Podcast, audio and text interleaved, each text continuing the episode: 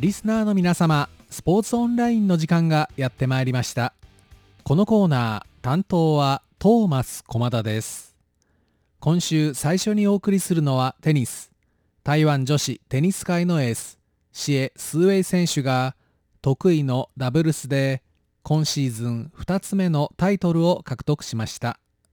先週のこのコーナーでもお伝えしました通りシエ選手は6日から17日までアメリカ・カリフォルニア州のインディアンウェルズで行われた BNP パリバオープンに出場。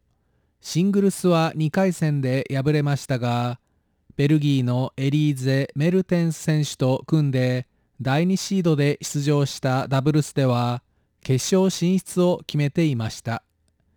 迎えたダブルスの決勝シエ選手はノーシードロシアのベロニカ・クデルメトバ選手。カザフスタンのエレナ・リバキナ選手のペアと対戦しました。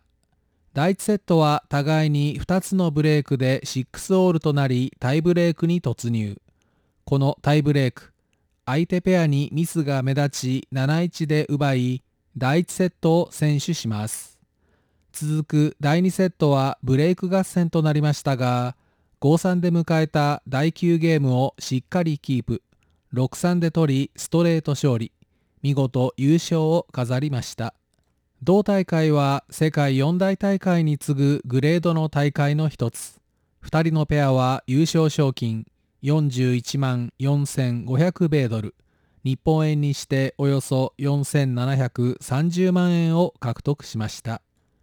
2人のペアにとっては今年の6月の末から7月初旬にかけて行われた四大大会のウィンブルドン選手権に続き今シーズン2勝目。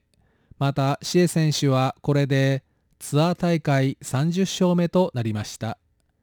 さらに2人のペアはこの優勝によりいずれもランキングを2つ上げ今週発表された最新のダブルスランキングでメルテンス選手が1位シエ選手は2位となりました。また11月10日からメキシコで行われる年間最終戦への出場も決めました。今年は大きな舞台で強い2人のペア。年間最終戦の優勝でシーズンを締めくくってほしいと思います。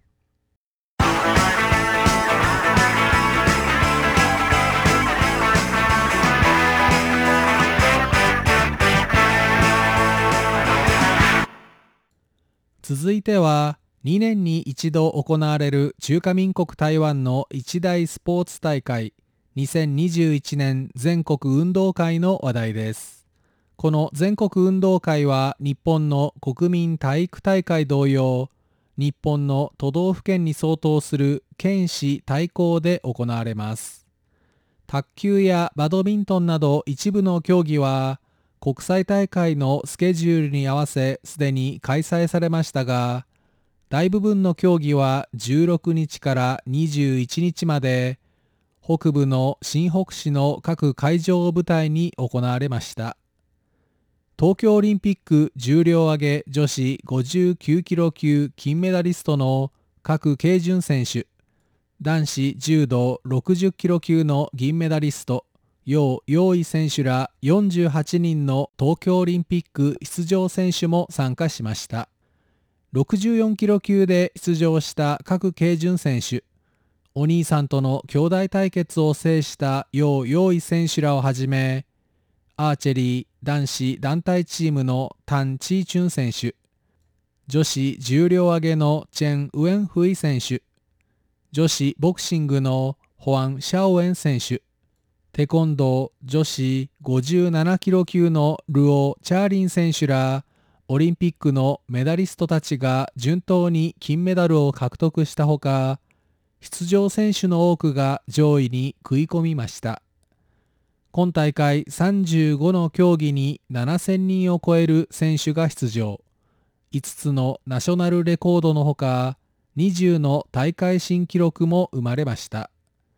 総合成績は台北市が84個の金メダルを獲得。前々回前回大会に次ぎ3連覇を果たしました。開催地の新北市は最終日の朝まで金メダルレースのトップと大健闘。前回大会の59個から81個へ大きく金メダルの数を伸ばし2位に食い込みました。3位は中部の台中市と南部の高尾市が金メダル45個で並びましたが銀メダル銅メダルの数で上回った台中市が3位となりました。個人で金メダルを最も多く獲得したのは男子競泳。東京オリンピックにも出場したワン・クワンホン選手で10種目にエントリーし50メートルバタフライ。100メートルバタフライ200メートルバタフライ200メートル自由形400メートル自由形800メートル自由形男子400メートルリレー男子800メートルリレーの計8種目で金メダルに輝いたほか100メートル自由形混合400メートルリレーで銀メダルを獲得しました。来年には中国大陸浙江省の広州でアジア最大のスポーツ競技大会アジア大会が開催されます。東京オリンピックに続き来年のアジア大会でも台湾のアスリートたちの活躍を期待したいと思います。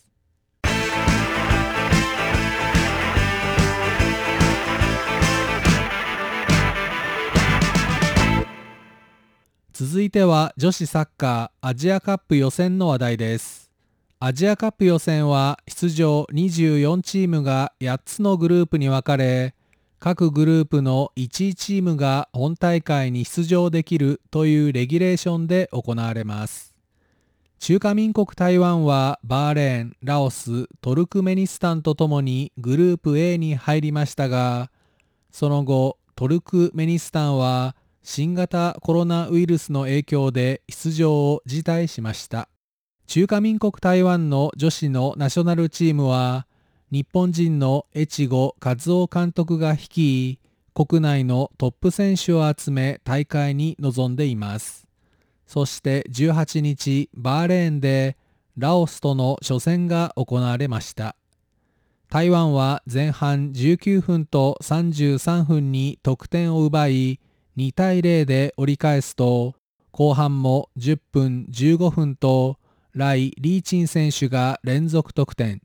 4対0とリードを広げます。試合は結局そのまま勝利し初戦をものにしました。試合後越後監督は試合には勝ったものの内容については試合前に指示をしていたことの多くができていなかった。しっかり分析して改善していきたいと気を引き締めました。台湾は24日ライバルと目されるバーレーンと対戦します。検討を期待いたしましょう。